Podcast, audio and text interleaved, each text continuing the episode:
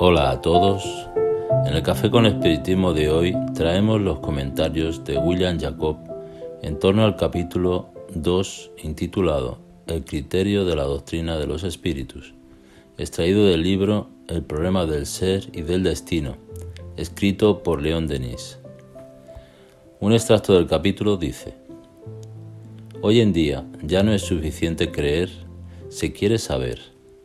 Ninguna concepción filosófica o moral tiene probabilidades de éxito si no se apoya en una demostración que sea, al mismo tiempo, lógica, matemática y positiva, y, además de eso, si no fuera confirmada de manera que pueda satisfacer todos nuestros instintos de justicia. Se puede observar que estas condiciones fueron perfectamente cumplidas por Allan Kardec en la magistral exposición hecha por él en su libro de los espíritus.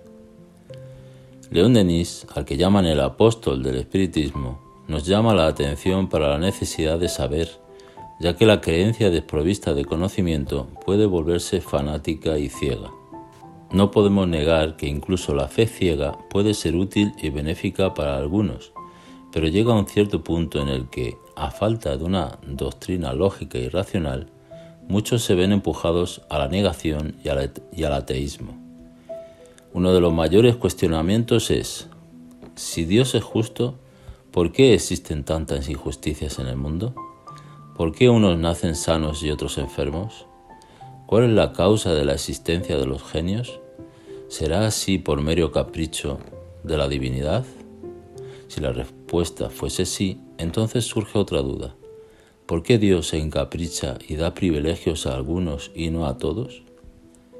Ante alguna de estas preguntas, muchos pueden decir simplemente que se trata de un misterio o de que Dios hace según le parece y no nos debe explicaciones, criaturas que debemos simplemente temerle. Es ahí donde entra la importancia de la doctrina espírita, para esclarecer muchas dudas y fortalecer la fe de aquellos que no están contentos con las respuestas hasta entonces obtenidas.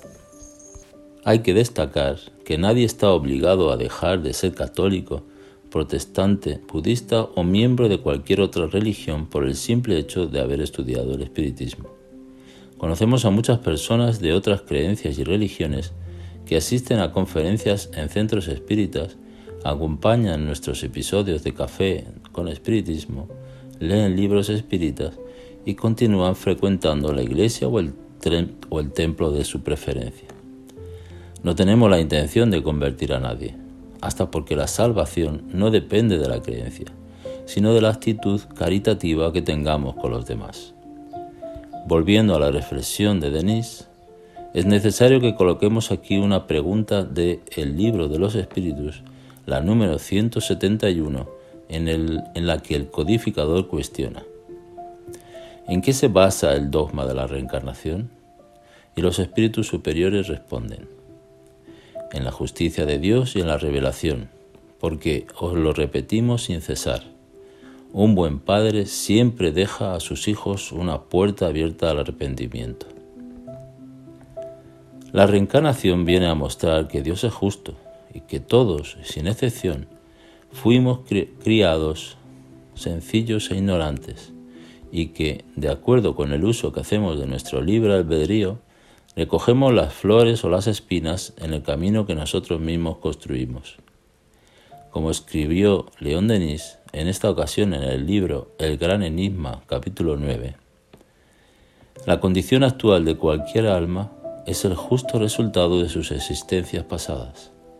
Así también, en nuestra existencia presente elaboramos día a día a través de nuestros actos libres y voluntarios, el destino que nos hemos construido para el porvenir. Siendo así, amigas y amigos, nos corresponde a cada uno de nosotros no solo creer, sino estudiar y comprender que somos los arquitectos de nuestro destino.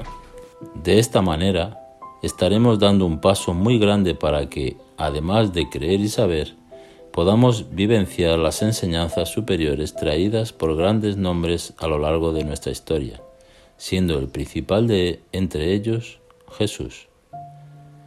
Mucha paz y hasta el próximo episodio de Café con Espiritismo.